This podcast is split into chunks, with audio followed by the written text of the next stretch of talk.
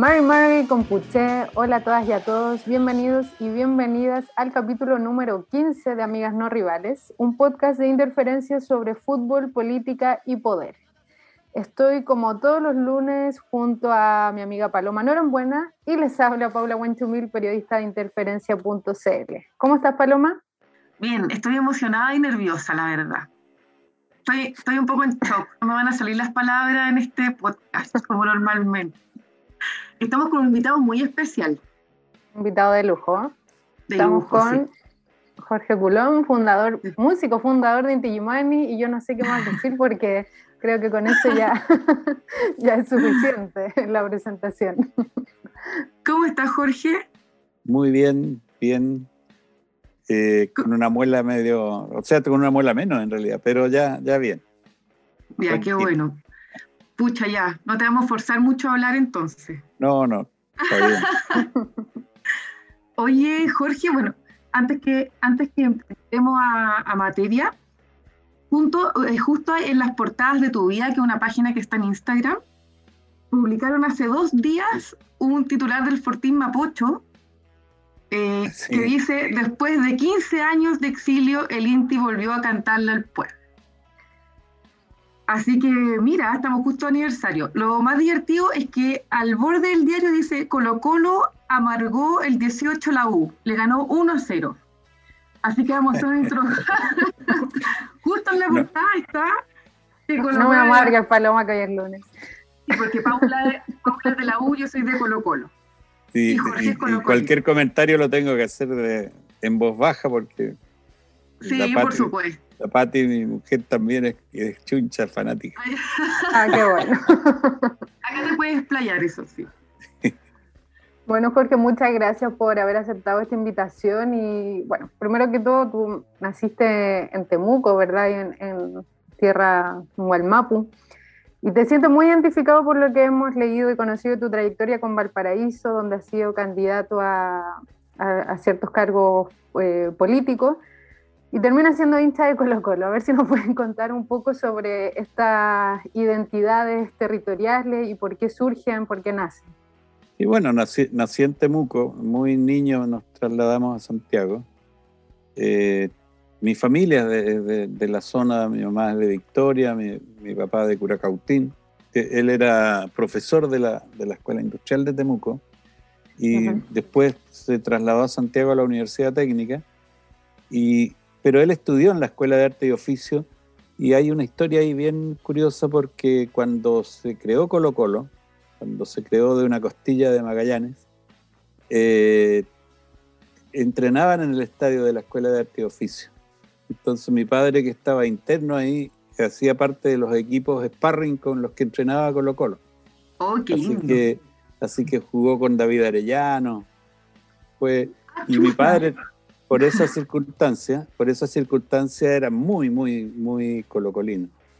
Eh, eso hizo que, yo no fuera tan colocolino como él, pero con el tiempo uno perdona a los padres y, claro, y ya, y, sí, desde, hace mucho tiempo ya que, soy colocolino, así, desde la época de, qué sé yo, de los años 60.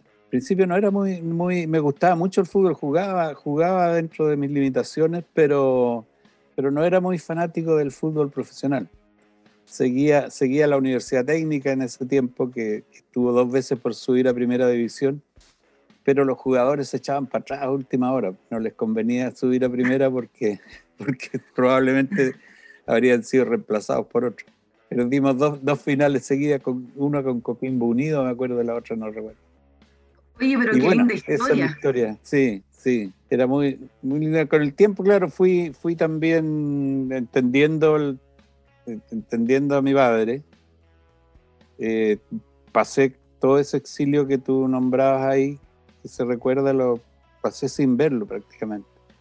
Recién lo pude ver cuando, cuando, fuimos, a, cuando fuimos a Argentina, eh, ya cuando asumió Alfonsín, y pudimos ir a Argentina, ahí él viajó a, él viajó a Buenos Aires y claro, llegó con mucha, con mucho miedo él y, nosotros ya estábamos grandes, él así que ahí se solucionó todo con un...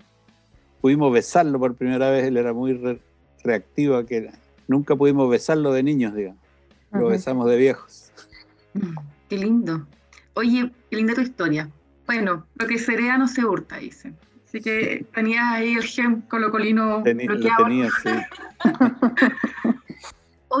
oye, Jorge, eh, en los 60, eh, la década de los 60 fue importante a nivel futbolístico porque, bueno, se hizo el Mundial acá en, Chile, estaba el Ballet Azul, ¿cierto? Eh, pero al mismo tiempo políticamente estaban sucediendo cosas súper importantes, por ejemplo, la, Revolución Cubana, que fue importante a nivel mundial y a nivel latinoamericano. hay una parte de la izquierda en Chile más intelectualizada que tiende a mirar en menos al fútbol y, en realidad dicen que el fútbol es el opio del pueblo. Entonces, no sé si tú nos puedes contar cómo fue tu experiencia, si tú tenías el mismo prejuicio, si no lo tenías, cómo, cómo viviste estas dos, estas dos esferas entre política y una expresión tan cultural y popular como es el fútbol. Mira, nosotros vivimos, vivimos esa época, la política, de manera bastante práctica. Eh, y creo que es una, una, diferencia que yo noto con un poco con ahora. Era, éramos menos teóricos y más prácticos, El, el, gobierno de Allende y la Unidad Popular y todo lo que se gestó en los años 60 se gestó haciendo, no, no, no conversando, no tanto conversando, discutiendo o teorizando que, que cuanto en la práctica. Y, y, nunca hubo una contradicción en la base popular entre el, entre el fútbol y la, y la conciencia social. Ahora esa frase del opio del pueblo es interesante porque cuando Marx la usa, no la usa como la religión es el opio del pueblo, no la usa como, como eh, digamos, como que es la droga del pueblo, sino que es como el calmante, lo usa como calmante. Y, en ese sentido tiene razón, digamos. Y, en ese sentido también podría ser que, el, fútbol sea el opio del pueblo, pero sería como el Prozac, digamos, del pueblo, como, un, algo que como algo que le ayuda al pueblo a soportar sus penurias, digamos. Y, yo creo que, después viviendo en Italia me di cuenta que casi todos los grandes intelectuales italianos son fanáticos del fútbol. Entonces también todas las culpas que podría haber habido por ese, por ese lado se, se disiparon. El fútbol es muy, muy bello. Y el fútbol se relaciona no solo con, con, con, esta pasión, esta pasión de multitudes, digamos, sino que se relaciona también con el arte, eh, se relaciona mucho con, con lo que es la, la, la vida social, las dinámicas sociales tú, puedes hacer analogía de, casi todo con lo que sucede en el fútbol. O sea, el fútbol enseña también, enseña vida. Y además que es tan bello. Así es. Totalmente, totalmente. y ese, ese mismo calmante que, como, como lo estás definiendo, ¿te sirvió como, como calmante o como para distraerte quizá un poco durante el exilio con toda la tristeza y situación que implica, ¿verdad? Eh, durante esa época, ¿cómo fue tu relación con el fútbol? ¿Seguiste el campeonato acá en Chile o te interesaste por allá, por más el fútbol europeo? Mira, el, campeonato en Chile lo seguíamos como seguíamos todo en Chile. Nosotros vivíamos con una especie de obsesión. Yo muchas veces miro para atrás y claro, si, si hubiera sabido lo que significa el exilio o si hubiera sabido que iba a vivir 15 años de exilio y no hubiera estado con la idea que me podía pasar toda la vida en el exilio, seguramente habría gozado mucho más de las experiencias que tuvimos. Ahora seguíamos Chile con obsesión, todo lo que pasaba en Chile. Eh, pero el fútbol, claro, el fútbol se sigue, es lo mismo que te decía antes, se sigue en la práctica. Yo me hice romanista y soy fanático de la Roma, porque la Roma es el Colo Colo de Roma, el, Colo Colo de Italia, el equipo, el equipo popular.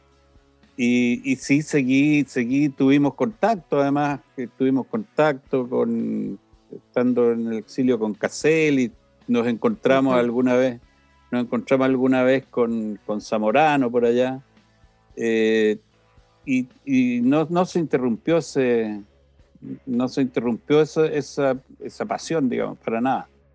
Eh, y, y, sí, no, y sí fue, fue el opio del exilio también, digamos o el calmante, llamémoslo. Claro. Y, para verlo ahí, ¿cómo, El pito del, el pito del pueblo. Claro, porque ahora hay más acceso, uno puede seguir por Twitter o diferentes plataformas. En ese tiempo, ¿cómo, cómo era la radio? Quizás como la plataforma más fácil. No era tan fácil como ahora. No era tan fácil como ahora. Eh, nos enterábamos porque nos, de repente nos escribían o nos enterábamos de repente con, con alguna gente, con algún periodista, con el Guillermo Torres que estaba en ese tiempo en Roma era Colo no, él era de la Umbers, pero él no tenía informado los resultados del fútbol en Chile que él recibía por el teletipo. Oye, qué lindo. Oye, hay un perro ladrando acá atrás. Escuchó hablar de fútbol y se puso a ladrar.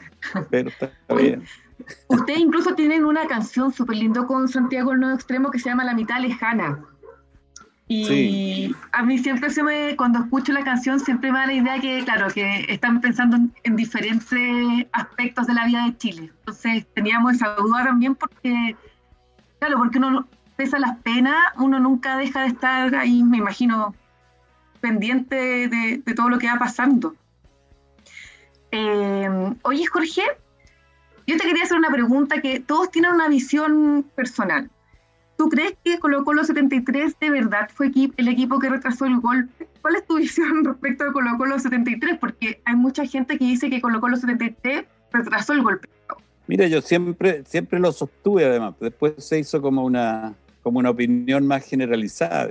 Pero sí, de alguna manera, yo no sé si, si retrasó el golpe o, o mantuvo a la gente con un estado de ánimo tan alto que, era difícil darle un golpe a ese, pueblo, digamos. Porque, porque esa, esa, esa historia, el, partido con Santos en, en, Brasil, con un golazo que le anularon al, chamaco, además, de manera absolutamente injusta. Sí, eh, un robo. Un robo, fue un robo. Entonces había, había una efervescencia y era, y era un problema nacional realmente. O sea, realmente una, un, momento así de altísimo del, fútbol chileno. Sí, total. Oye, y, siguiendo ahí con, la lógica de Colo Colo, cuando ustedes vuelven, cuando tú vuelves del exilio, se había reinaugurado el Estadio Monumental. Sí. sí. tú, bueno, no sé si, me imagino que tú has ido al estadio, no sé cuándo fue la primera vez que tú fuiste al estadio, y no sé cómo se manejó eh, esa gran mentira que existe en Chile de que Pinochet construyó el Estadio Monumental. Me imagino que fue muy fuerte al principio, cuando uno lo escucha es como súper fuerte, me imagino que más para, para ti. No sé cuándo fuiste al estadio, no sé cómo te relacionaste con esa gran mentira en Chile. Una gran... Sí, mira, bueno, es una tiene, Mito que tiene realidad. En, en, la, en, las discusiones familiares siempre aparece el tema. Pero, pero bueno, además, Pinochet prometió, pero no puso ni uno. O sea, más encima fue una, una promesa incumplida más de la, de la derecha, digamos. Totalmente. Eh, pero yo, la primera vez que fui al, al, fue en circunstancias bien, bien bonitas también, porque fue cuando, o sea, trágica y bonita. Fue cuando jugamos con Uruguay, cuando que era el último partido de Bielsa en la selección, cuando jugó Chile-Uruguay era el último partido de Bielsa y todo el mundo estaba contra, contra el hecho de que Bielsa se fuera. Y, todos, y veíamos que, en, la expulsión de Bielsa de la selección había, un, había una venganza política evidente del recién estrenado gobierno de, Piñera, el primer gobierno de Piñera.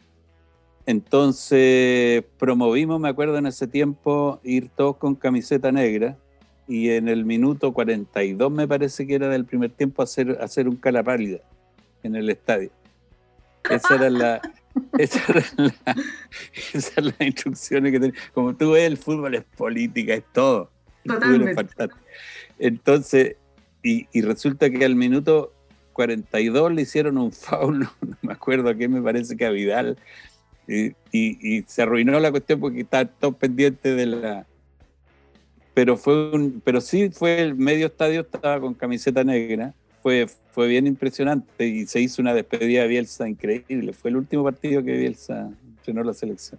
Y ese fue el día en que yo volví al, o sea, fui por primera vez al Monumental, porque cuando nosotros nos fuimos al Monumental no estaba terminado. Claro. Oye, qué intensa la historia. Bueno, y no hiciste el carapalia. no pudimos hacer el carapalia, pero estábamos listos, preparados. No, estábamos lavaditos. Listos. Jorge, yo mm, tengo en mis manos un libro que le comento a, a las personas que nos están escuchando, que se llama Víctor Jara, de tu autoría de la editorial Lusach. Bueno, yo estudié en Lusach. ah, mira qué bien. Sí, así que es bonito igual leer esto, la historia, ¿verdad?, de, de, la universidad, eh, cómo fueron parte de ahí. Y lo retomé justamente porque, o sea, lo leí en, ese momento y ahora lo leí este fin de semana, eh, como venías de invitado. Y claro, o sea, un libro que personalmente yo, bueno, soy muy admiradora de Víctor Jara. Eh, de ti también, menos que sea ver Colo Colo, bueno. pero, pero a mí me emociona conocer a alguien que y, poder conversar con alguien que tuvo una experiencia tan importante también con Víctor Jara, como sentir verdad y sentirlo a través de, tu libro es, muy, muy bonito, dentro de todo el dolor que significó verdad su, su asesinato. Y bueno, como te decía, agradecerte por, ese, por este testimonio. Y, y, también me pregunté a propósito del podcast, como a Víctor Jara le habrá gustado el fútbol, le habrá gustado algún equipo, dije, lo voy a preguntar. Bueno, por una parte, si nos puedes comentar algo de este libro y, y también esto de, de, Víctor Jara, si tuvo alguna cercanía con, con el fútbol. Porque tiene fotos jugando fútbol. Sí, no, jugaba, fútbol, jugaba fútbol y hay una foto del deportivo ahí del de J. en el barrio Estación Central, donde está muy joven Víctor en, en, en sí era delantero. No, sí jugaba fútbol y jugamos más de alguna vez pero eh, no te sabría decir de qué equipo era, fíjate. Así que sí, no era muy bueno. ¿Ah? Así que decir no era muy bueno. No te sabría decir de qué, de qué equipo era.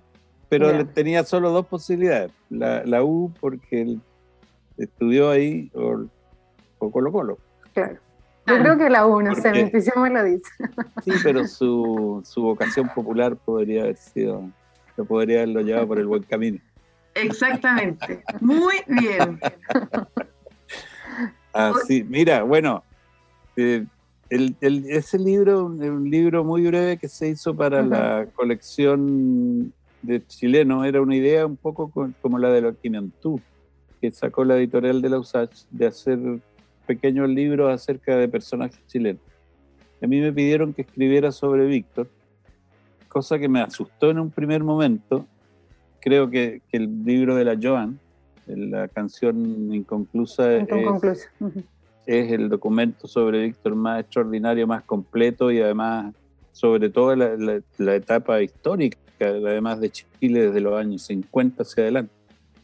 Eh, pero bueno, me sirvió mucho, me sirvió mucho escribirlo, porque uno va como poniendo en orden recuerdos que son a veces desordenados, pero sobre todo va, va buscando dentro de uno mismo cuál fue la relación, cuál, fui buscando dentro mismo cuál fue la relación mía con Víctor, porque yo le tenía tanto cariño, nosotros fuimos vecinos además, éramos vecinos ahí en, cerca de Tomás Moro vivíamos, éramos vecinos de, barrio. Y, bueno, y trabajamos mucho tiempo con él, yo lo conocí joven, lo conocí cuando yo tenía como 12 años porque mi prima, una prima mía que es arquitecto, era la escenógrafa del teatro de la Universidad de Chile.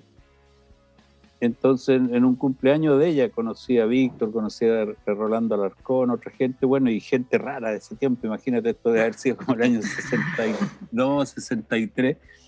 Y, y, y, la gente de teatro a mí me parecía fascinante porque era gente que usaba camisas moradas y, gente extraña, digamos. Y en esa época conocí a Víctor y lo, y lo reencontramos después cuando trabajamos con él. Nosotros trabajamos con él mucho, mucho, mucho entre el año 70 y el 73, pero esporádicamente desde el 68. Sí, a mí me pasa con el libro como, bueno, que Víctor Jara fue, era muy, muy talentoso, excepcional en, su, lo, que, en lo que hacía y como, como digo, soy admiradora de él, pero a la vez siento que, que sé muy poquito de él, como que quiero nuevamente saber más de su biografía, que en su corta vida finalmente fue tuvo una gran, gran contribución. Sí, bueno, Víctor es un personaje excepcional por su, por su valor, pero para mí lo, lo extraordinario que tiene la historia de Víctor Jara es que tal vez de todos los, todo el panorama de nuestro gremio, digamos, eh, había gente muy humilde, pero casi todos venían de, de, algún, de algún ambiente letrado, digamos así. La Violeta Parra era hija del profesor, eh, su abuelo era abogado, en fin, venían, venían de, un, profesores rurales muy humildes, pero, pero de las letras, digamos, de, la cultura. Víctor venía de una situación familiar extremadamente, extremadamente humilde. Su padre era analfabeto, alcohólico. Eh, su madre era la mujer chilena esa que, es capaz de, capaz de sacar adelante una familia sola. Eh, en fin, y, entonces él desde ahí llegó a lo que era, pero por, con dos características. Una que nunca olvidó a su gente. Porque hay gente humilde que, que, que, que, que llamémoslo entre comillas, triunfa en la vida, pero de alguna manera traiciona sus orígenes. Empieza a ser atraído por, por el por el estatus que adquiere. Eh, Víctor nunca, nunca abandonó a su gente, se sintió siempre así y a mí me impresiona mucho la, la me impresionó siempre mucho la lealtad que Víctor tenía con el gobierno, con, el gobierno de Allende, porque él decía y sabía que, que, que realmente era una oportunidad que el pueblo de Chile no iba a tener tan fácilmente de nuevo. Fue, fue tremendamente militante en ese sentido, no en el, no en el sentido de, de, obedecer, digamos, sino de, de, consensuar y, actuar en, en, común con los demás. Y, y un talento musical y artístico tremendo. Ahora, el talento musical y artístico mucha gente lo tiene, no basta si no se conjuga con estas otras características. Importante porque también gente muy talentosa suele ser muy egoísta. Sí, exactamente. Oye, qué lindo.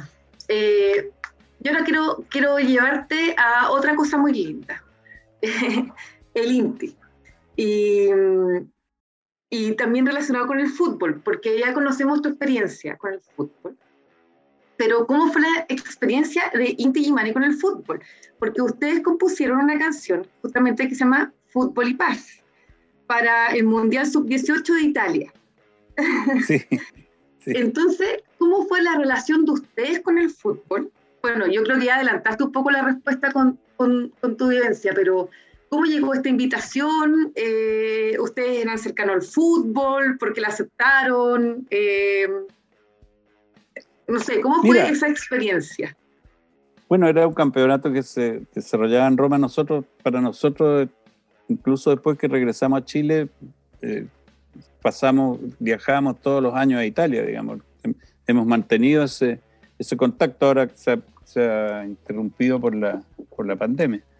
Y estaba este campeonato en el cual participaba, en el cual participaba la Roma y bueno, y, y varios equipos italianos, la Juve, otros, otros equipos. Y, a alguien se le ocurrió allá que, la, que sería bonito que la música la hiciéramos nosotros, digamos. Nosotros somos súper conocidos en Italia. Eh, Totalmente, sí. Y, nos invitaron y fue, fue bien especial porque yo no sé por qué, estaba muy metido ahí en los, los curas, el Vaticano estaba metido, estuvimos incluso, en, estuvimos incluso invitados ahí por, por el Papa a una, a una una sesión inmensa donde estaban todos los jugadores y todo el mundo que participó, que participó en esta, en esta, en este campeonato, Y, fue, y después en el Estadio Olímpico de Roma, que no es el, no es el estadio donde juega la Roma, sino el estadio que se hizo para las Olimpiadas hace, mucho tiempo, donde se desarrolló el campeonato. Eh, estuvimos siguiendo, siguiendo el campeonato, se tocaba todos los días antes de empezar todos los días antes de empezar los partidos se tocaba nuestra canción. fue, fue y, como te digo, en, Italia, en Italia no hay esta, esta, sospecha intelectual con que se mira a los que les gusta el fútbol. Exacto. Más aún tenemos un amigo que es un violonchelista florentino, él había, había hecho una, una codificación de la pantalla y seguía los partidos de la Fiorentina con el chelo. La ¡Ah, pelota era, la él había hecho toda una... Y, y- y la pelota era la nota, y según su codificación subía, bajaba, to- todas las cosas, y él seguía los partidos de la Fiorentina tocando el chelo. Uh. ¿Y cómo resultaba? Era más o menos melodioso, ¿no? Bueno, es que, es que ahí, claro, era, era curioso, era todo un lenguaje. Los partidos aburridos eran fome también como música. Claro. Ahí se veía la intensidad. La se medía así la intensidad del partido. Oye, a todo esto yo una vez conocí eh, en un viaje a unos italianos. Eran como se diría, bien zorrones, como se diría hoy en día. No cachaban nada. Ni siquiera conocían a Pinochet, pero sabían dos cosas, porque les gustaba mucho el fútbol. Conocían a Colo Colo y conocían a Inti Illimani. Las dos cosas que conocían, imagínate. Así que súper Sí, no, no. súper bello, a pesar de la Paula. Nuestra relación con, con Italia es muy bonita. Sí, sí, totalmente. Bueno, Y hablando, es que es hablando de Italia. Sí, sí, sí. No, disculpa, sobre esta portada que salió el año pasado Sí. titulando la dupla Sánchez Vidal como Inter y Gimani, Sí. ¿te sorprendió? Sí, me sorprendió porque siempre me sorprende que han pasado tanto tiempo, han pasado generaciones y, y- y los italianos son así, pues que el- el- ellos tienen otra dimensión del tiempo también. Te hablan como nada de hace dos mil años y, y tienen una memoria de elefante en ese sentido. Eh, fíjate que, que nosotros nos toca, porque teníamos un equipo en Roma que se llamaba Todas las Furias. Y jugábamos con, con equi- jugábamos, no sé, con el, con la- el departamento de migración de la policía, que era el que nos hacía los permisos y todo eso, jugábamos unas pichangas, jugamos con un montón de gente. Y, y- y se acordaban, no había ni nacido el 62, pero todos se acordaban de Leonel Sánchez, porque, porque el 62 Leonel Sánchez fue la bestia negra de los, de los italianos, además que le pegó un combo a, a Maschio en pleno, en pleno partido, eh, fue un- lo dejó knockout. Y, y el árbitro no lo expulsó porque no lo vio. Ah, chuta, Entonces- ya. No, Eh, Entonces, entonces este partido que, que Chile ganó 2-1 a Italia. Y entonces eso está, in- está inscrito en el DNA de los italianos. No importa la edad que tengan, no, si- pero todos odian a Leonel Sánchez. Oye, Entonces y- nos, co- y- nos costó más de una pelea también en los partidos. bueno, pero los italianos juegan fútbol fuerte como los sudamericanos. No, no- no se deberían sorprender de Sí. unas paraditas. Ah, no, pero si son súper injustos. pues. Son, son como los argentinos, los uruguayos que se quejan y dan como, Claro. uh, claro, y después todo. se tiran al suelo. Y dan, pero dan, claro. Oye, qué, qué lindo cómo se mezclan dos esferas eh, que, que podrían verse desde, desde fuera, desde el prejuicio, como diferentes, ¿cierto? Como la música, eh, que es una expresión cultural, y el fútbol, que también es una expresión cultural. Eh, creo que es bellísimo lo que nos has dicho, porque mm, de verdad una dimensión súper diferente. Eh, normalmente el fútbol se toma de una forma súper técnica, y siempre se olvida la dimensión política, social, cultural que Y tiene el fútbol. Eh, eh, sí, exactamente. Y donde tú y ustedes eh, como grupo fueron, fueron parte de una expresión cultural durante, lo siguen siendo. Entonces, súper, súper bello la verdad, porque ustedes en realidad representan una historia larga de Chile. Súper, si lo vemos en términos italianos, muy reciente todavía. ¿cierto? Desde 60 hasta ahora sigue siendo, sigue estando presente, Sí. más que nunca quizás.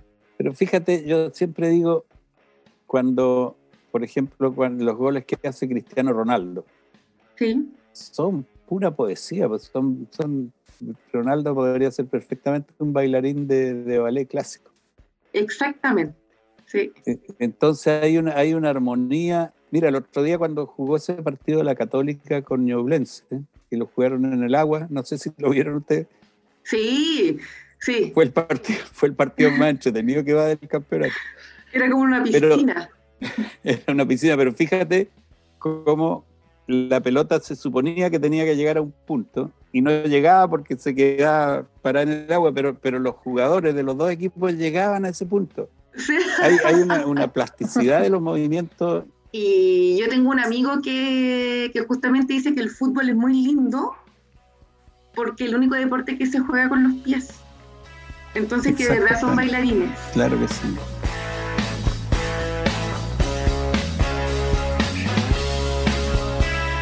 Hacemos la última eh, sección del programa ya para empezar a despedir, ¿no? Además que Jorge está ahí con le, agradecemos, ¿ah? porque pese a la muela está acá hablándonos de fútbol. Nosotros tenemos una sección, eh, la, última, que se llama o destacamos algo de la semana, que puede ser político, cultural, deportivo, o apuntamos y señalamos con el dedo a alguien de la semana como que lo hizo mal. Eh, en realidad la conversación ha estado tan linda que yo no sé si tengo un amenazado en realidad eh, de la semana. Eh, pero si destacamos o amenazamos a alguien. Paula, yo no sé si quieres partir tú que siempre tienes buenos, buenos personajes. Sí, tengo amenazado. A ver. siempre tengo amenazado. No, pero es una situación nuevamente, bueno, pero claramente esta situación tiene responsables y es la represión que hubo ayer de la gente que protestó contra la parada militar. Eh, vi varios videos y bueno, algunas amigas que viven cerca ahí por Avenida Mata, que la represión estuvo brutal. Y, lamentablemente sigue sucediendo en Chile, esta represión a, la gente que, que protesta.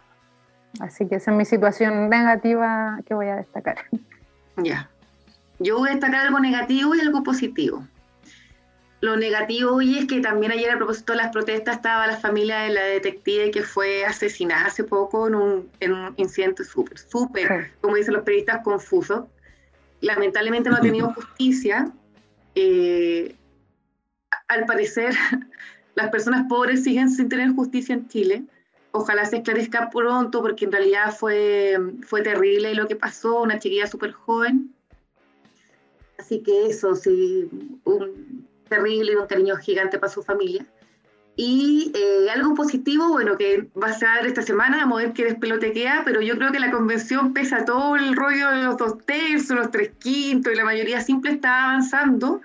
Eh, yo al principio no tenía tanta fe, eh, pero me parece súper súper bueno que vayan avanzando y que pese a todas las diferencias se vayan poniendo de acuerdo, en desacuerdo, pero que vaya avanzando. Un, creo que ha sido más importante que la elección presidencial que se viene, que las parlamentarias que se vienen. Eh, el proceso que nos está tomando acá en adelante. Así que lo, tomo como positivo por el momento. Vamos a ver qué pasa después. el momento. No sé si quieres destacar algo o, destacar algo bueno o malo, en realidad. No, mira, de, lo que de lo que decía Paula ayer, lo de la la represión que sufrieron la, gente que legítimamente manifestaba contra, contra la parada militar, eh, yo quiero condenar severamente a un venezolano que, empezó a, tirar agua hirviendo desde el edificio, me parece, que terminó trenzado a golpe, porque, no sé, yo tengo 15 años de escuela en el exilio. Y, el exilio siempre es siempre complicado, es, siempre triste y de alguna manera uno siempre siente solidaridad hacia los exiliados o a los que tienen que dejar, que dejar su país. Pero el, el, exilio y la migración es un poco como los trasplantes de corazón o de, o órgano, digamos. El cuerpo rechaza ese órgano que llega por razones que están suficientemente estudiadas, digamos, pero de repente un corazón le va a salvar la vida a ese cuerpo, pero el cuerpo igual lo rechaza. Y también el, órgano que llega rechaza el cuerpo que lo recibe. Eh, entonces la única, la única manera de, que eso suceda con algún tipo de, de, armonía es que haya drogas inmunosupresoras, que, que adaptan al organismo para recibir ese órgano y que adaptan el órgano para entrar en ese organismo. Y esa, órgano, esa droga inmunosupresora en, en, la, en la emigración se llama cultura. Y hay que tener cultura y hay que saber llegar a un país que no es el tuyo y, y, saber que, que, que siempre la, la, la intromisión de, una persona que no es del país va a crear algún tipo de problema o de, de desadaptación. Eh, tú, eh, no importa el, color que tengas, digamos, pero si vas a llegar exilado a un país o vas a emigrar a un país, tienes que, tienes que asumir, tienes que asumir los costos que eso significa. Y esto no justifica para nada que haya discriminación con los, con los inmigrantes, todo lo contrario. La manera de que no haya discriminación es que haya cultura, que la gente entienda lo que significa el drama que significa el exilio, el drama que significa la emigración. Entonces, me parece absolutamente destemplado y muy, muy fascistoide la actitud de este, este venezolano que además se trenzó a golpes con los... Eh, no, puedes tú interferir en las manifestaciones profundas de, un país que te está dando hospitalidad. Eh, lo cual no quiere decir que no puedas intervenir, sí puedes intervenir y tienes el derecho a disentir también, pero hay, como, como dice la derecha, no es la forma. Uf, qué, profundo. bueno, ojalá, ojalá nunca hubiese exilio. Ojalá no se vuelva. Ojalá nunca, sí. Sí, pero, sí pero, pero siempre va a haber emigración. Y, alejarse de repente yo creo que también es sano, digamos. Claro, el exilio tiene de terrible que tú no sabes, que no es voluntario por una parte y no sabes cuándo va a terminar.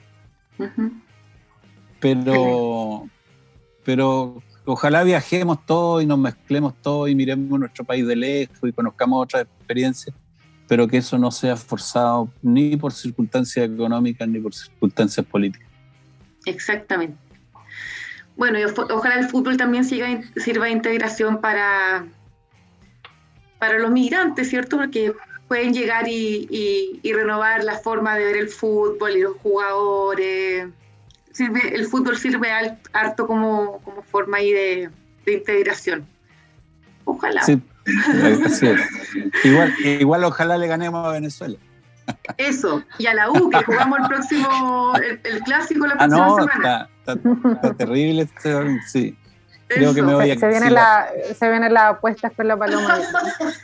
creo, creo, que me voy a exilar, Sí, siempre he puesto.